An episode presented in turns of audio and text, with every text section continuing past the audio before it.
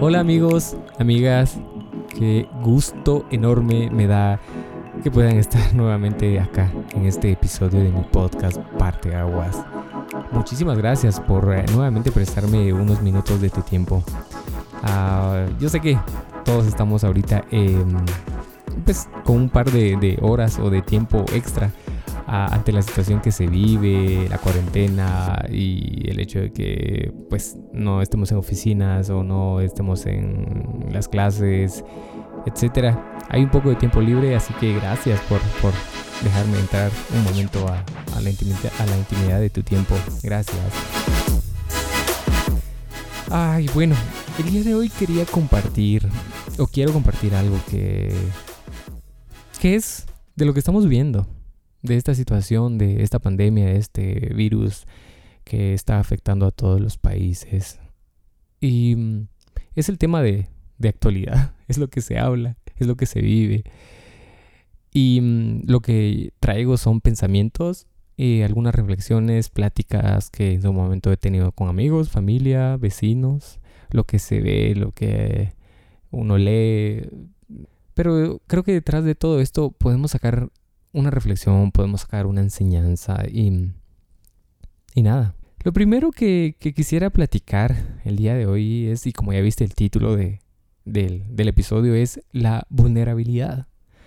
Es increíble cómo esta, esta pandemia, este virus, pone al descubierto o refleja la humanidad, la, la, humanidad, sí, la vulnerabilidad que tiene el ser humano, que tienen las personas este, este virus ha afectado hasta el día de hoy tengo eh, el dato que tengo es de 1.428.428 personas infectadas a nivel mundial. Y en Guatemala, en el momento que estoy grabando esto, hay 80 casos confirmados. De seguro que cuando vayas a escuchar esto, ya van a ver más. Ah, y sí, es de... Si lo pensamos bien, es de, de, de, preocuparse tal vez o de... Me asombra más que todo de que como un virus, algo que literalmente no podemos ver a simple vista, sino que tiene que ser visto a través de un microscopio, puede venir a, causar tanto revuelo, puede venir a, a, parar sistemas económicos, a detener países, continentes enteros, es increíble si lo analizamos detalladamente. ¿Somos tan frágiles? ¿Somos tan vulnerables? Este virus no está viendo la condición social, no está viendo cuánto dinero se tiene en el banco, no está viendo quién sea, porque hemos escuchado de casos que ha afectado a, a personas de altos niveles económicos, de altos puestos, y como también a cualquier ciudadano. Afecta a todos, no está viendo de qué país, si es de Europa, si es de, de Asia, si es de América, si es de Estados Unidos, eh, de donde sea. No está viendo. El lugar afecta a todos por igual. Este virus, esta pandemia, solo refleja nuestra fragilidad humana. Y todo esto, como decía, sí da para pensar que entonces el ser humano no es tan fuerte como, como se dice ser. Hey, el ser humano es frágil. El ser humano es vulnerable. La vida se puede ir muy rápido. Si lo pensamos detalladamente, imaginemos, y gracias a Dios esto no es un virus que sea tan letal, porque hemos visto que sí, no, no hay una alta mortalidad, pero sí una fragilidad a contraerlo. Y gracias a Dios, repito, no es tan letal. Pero otra vez, el ser humano es frágil y la vida se puede terminar tan rápidamente. Eso me hace pensar también qué es lo que realmente importa en la vida. ¿Importa el correr todos los días ah, por, por, ser, por tener mucho dinero, por tener fama, por, por ir a divertirse, por eh, afanarnos por los estudios, etcétera, etcétera. Por las cosas triviales, por las cosas pasajeras. ¿importa realmente? Ahora que todos nos hemos visto detenidos, porque no podemos eh, vivir la rutina de nuestra vida? Todos nos hemos visto como países completos se han parado. ¿Qué importa realmente entonces? ¿Qué es la vida entonces?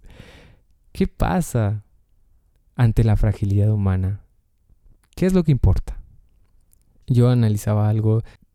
Las cosas que realmente, importan son a las que menos le dábamos importancia. Por ejemplo, la familia, los amigos.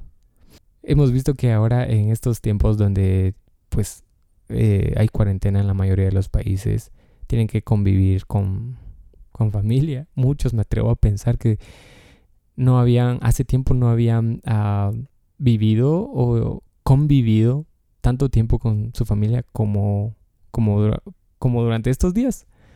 Ya, a ver, ponte a pensar un momento. ¿Desde cuándo no convivías tanto tiempo con tu familia? Y hablando de todo eso, hago un análisis. A pesar de, tengamos cuidado, que no nos alejen la tecnología, que no nos alejen las redes sociales. Sí, yo sé, queremos estar en contacto con amigos, con el mundo, con lo que pasa. Pero si durante esta cuarentena solo te has dedicado a estar en redes sociales o a pasar el tiempo en cosas que otra vez son triviales, son afanes o no traen nada positivo a tu vida, aún estamos a tiempo de reflexionar. porque este tiempo incluso debería ser aprovechado para compartir con tu familia, para reír con tus papás, con tus hermanos, para contar historias, para crear lazos más fuertes de amor.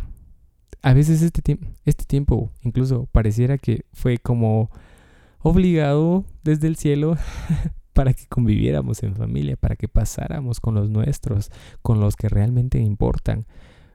La gente que amamos es la que importa.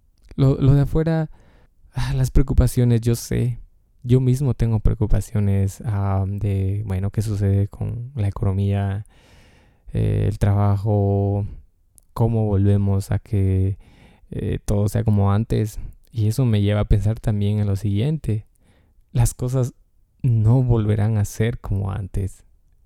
Hablábamos con un amigo de que esta situación tiene, eh, que estamos viviendo tiene dos, dos caras. Esta moneda tiene dos caras. La mala es, sí, hay problemas, hay problemas en la economía, eh, de trabajo, desempleo, enfermedad, desesperación, tristeza, miedo, ansiedad y todo lo que se te ocurra.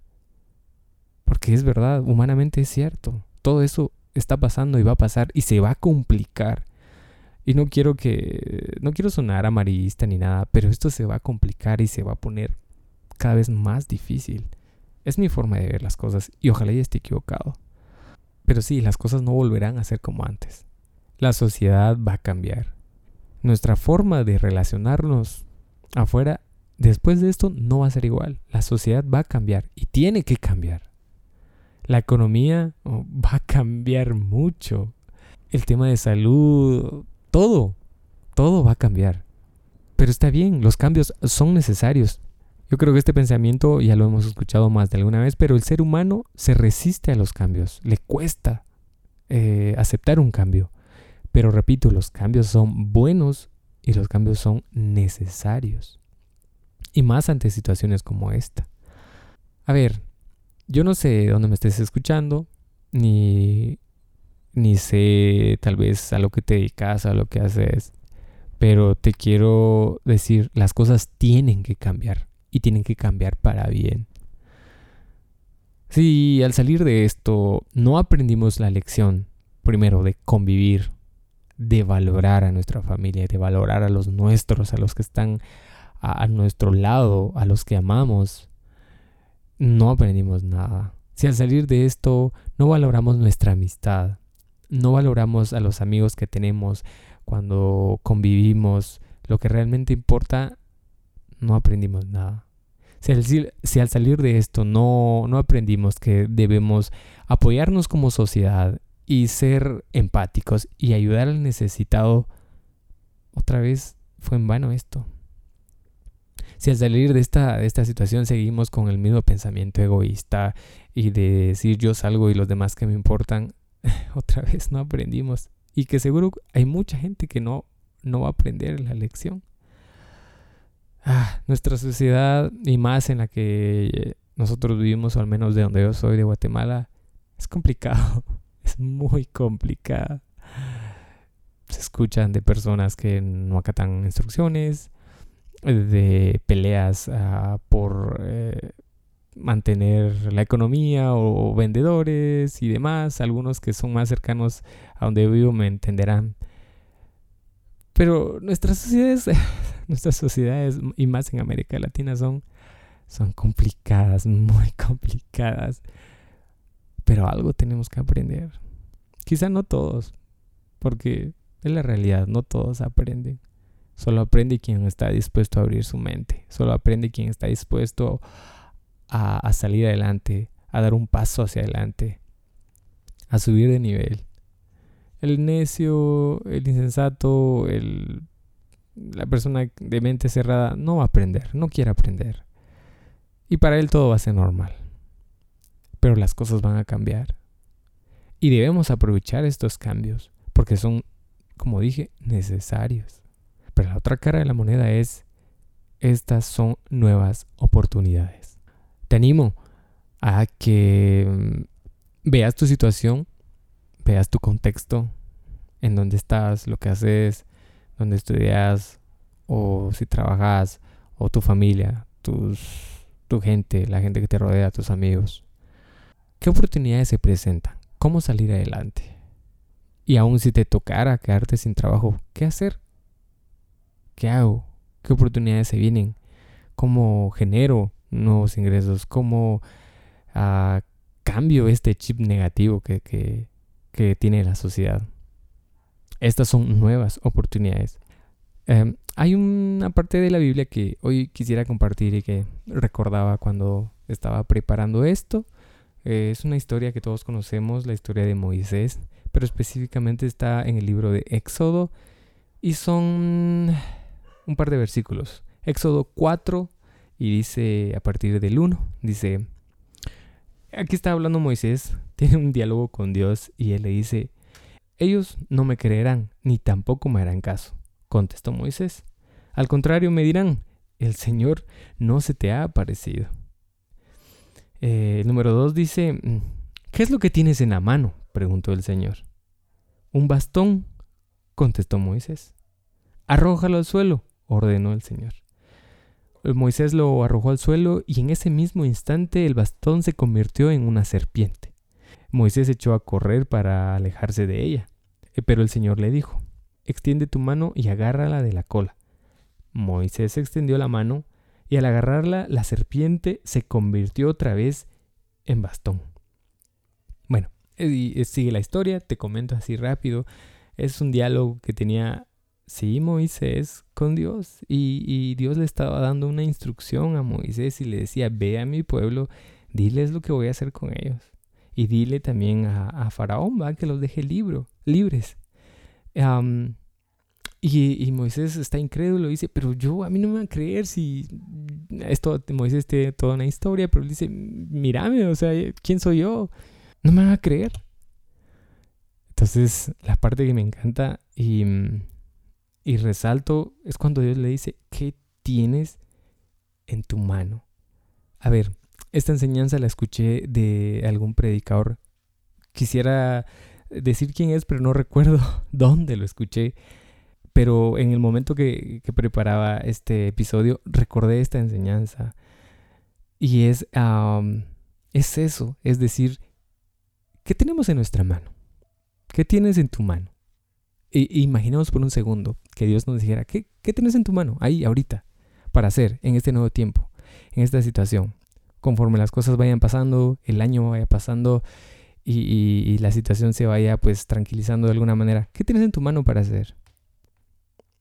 ¿Qué tienes en tu mano? ¿Tienes un talento? ¿Tienes una habilidad? Eh, un, recurso, algo ahí, un título universitario, una carrera, un... ¿Qué? ¿Qué, ¿Qué tenés en tu mano ahorita? Úsalo. Sea lo que sea, úsalo. Dios puede usar cualquier cosa que tengas en tu mano para ayudar a tu familia, para ayudar a los que te rodean. No menosprecies el lugar donde estás, el, país, el departamento, el municipio, la calle, la casa donde vivís. El pensamiento negativo y la cara negativa de la moneda es esa, menospreciar lo que tenemos. No, no, no hay oportunidad, que no se puede, el sistema, el gobierno, etcétera, la enfermedad. No tengo suficiente dinero, no tengo lo que aquel tiene, lo que el otro tiene. Pero no deja de resonar eso en mi mente. ¿Qué tienes en tu mano? ¿Qué hay? Por mínimo que parezca, eso puede usar Dios en este nuevo tiempo. Lo que tenés en tu mano puede ser de ayuda, puede ser puede ser la llave que en tu familia, en tu trabajo o en tu entorno te abra la puerta para lo nuevo que se viene.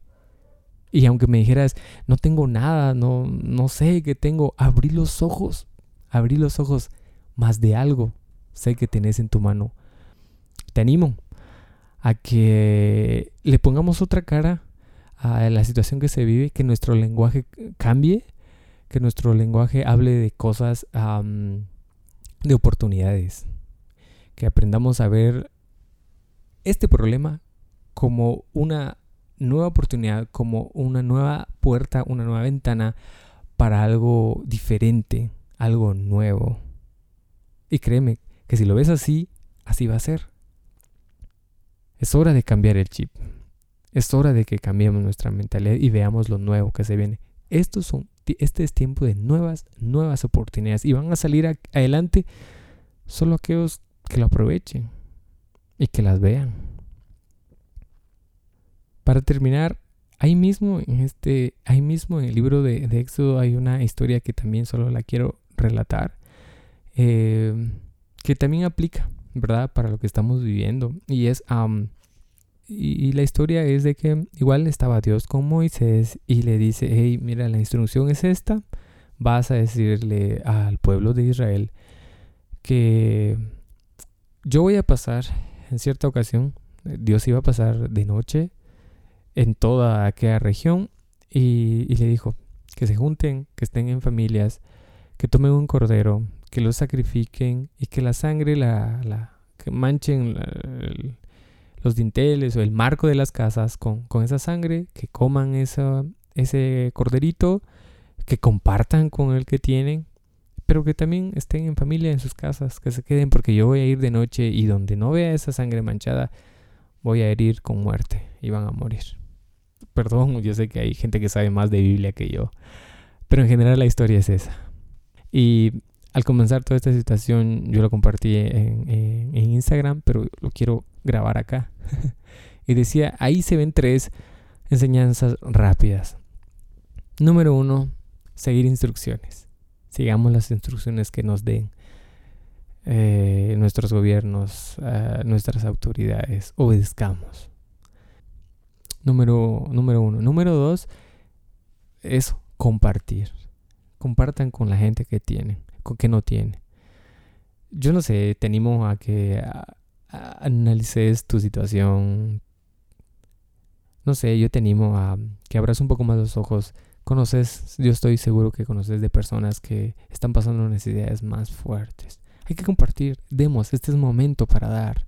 Este es momento para tener empatía con los demás para, para ayudar al necesitado, para sembrar, porque de la manera que sembremos también vamos a cosechar, dar. Y número tres, estemos confiados. La sangre significaba en aquel entonces un, pacto, ¿verdad? De que ahí se había hecho un sacrificio para, para Dios.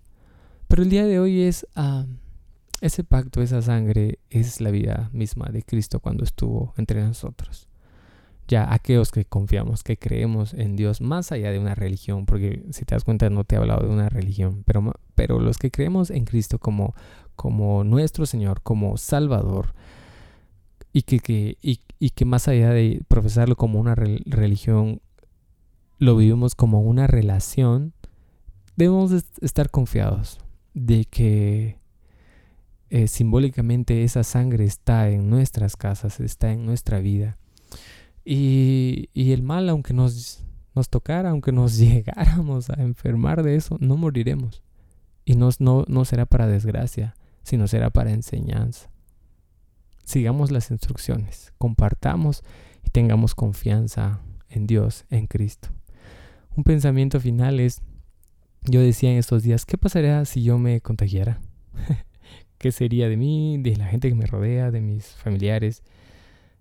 Ah, y si todavía siendo más dramáticos por un momento, ¿y si me tocara morir? estoy tranquilo, estoy feliz, me iría de esta tierra sonriendo, feliz con lo que he hecho hasta el día de hoy. No sé, no sé, no te doy la respuesta, pero te hago la pregunta. ¿Qué pasaría si te tocara contagiarte y si mueres? Bueno, cualquier pensamiento pesimista puede decir, ay, sí, ya, me morí, me muero y que se acabe la vida. no, pero hay, hay, algo más, hay algo más allá. Así que te, te animo a que te enfoques en lo bueno. Te para que este tiempo le demos ah, importancia a lo que, a nuestras prioridades, a lo que, a enfocarnos en lo que realmente importa. Y repito, esa es la gente, nuestra familia, ayudar, dar ser empáticos, ser misericordiosos, amar, pero amar con hechos, no de palabras, de dar. Y sobre todo tener la confianza plena de que Dios siempre está con nosotros. Así que todos nosotros humanos vulnerables, este es un nuevo tiempo para nuevas oportunidades, para lo nuevo que se viene. Abramos los ojos y usemos lo que tengamos a la mano para crearlo. Gracias por llegar hasta el final de este episodio. Ah, te animo, de verdad, si crees que le puede ayudar a alguien, compartirlo, compartirlo de alguna manera, redes sociales, en historias, eh, Instagram. Suscríbanse en Spotify, Apple Podcast. Y, y nada, nuevamente, gracias por escuchar. Hasta la próxima y que todo vaya bien. Hasta luego.